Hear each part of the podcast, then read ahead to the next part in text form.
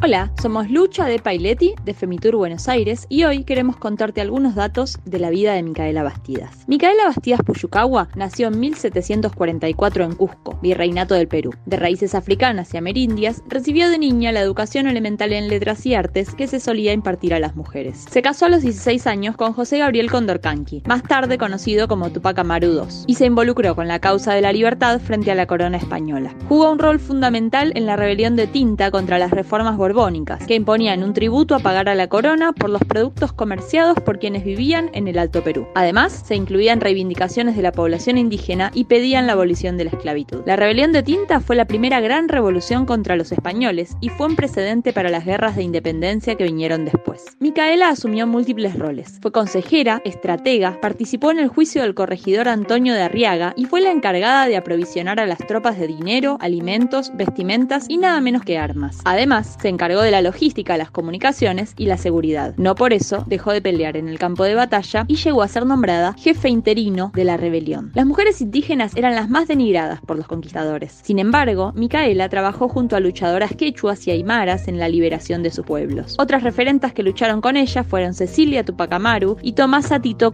Maida. Llegado el momento de avanzar hacia Cusco con sus tropas, su marido no escuchó los consejos de Micaela y llevó al ejército a invadir otros pueblos, donde fue emboscado. Por ese error táctico, Micaela, Tupac y sus dos hijos fueron apresados y condenados a muerte luego de interrogatorios y tormentos. El 18 de mayo de 1781 fue llevada junto a toda su familia a la Plaza de Armas de Cusco para ser ejecutada. Luego de sus violentos asesinatos, sus cuerpos fueron desmembrados y expuestos en partes en distintas plazas públicas para que nunca más nadie ose rebelarse. Al contrario de esto, Micaela se convirtió en la semilla cuya siembra cosechó más luchas de mujeres que participaron en las independencias décadas más tarde.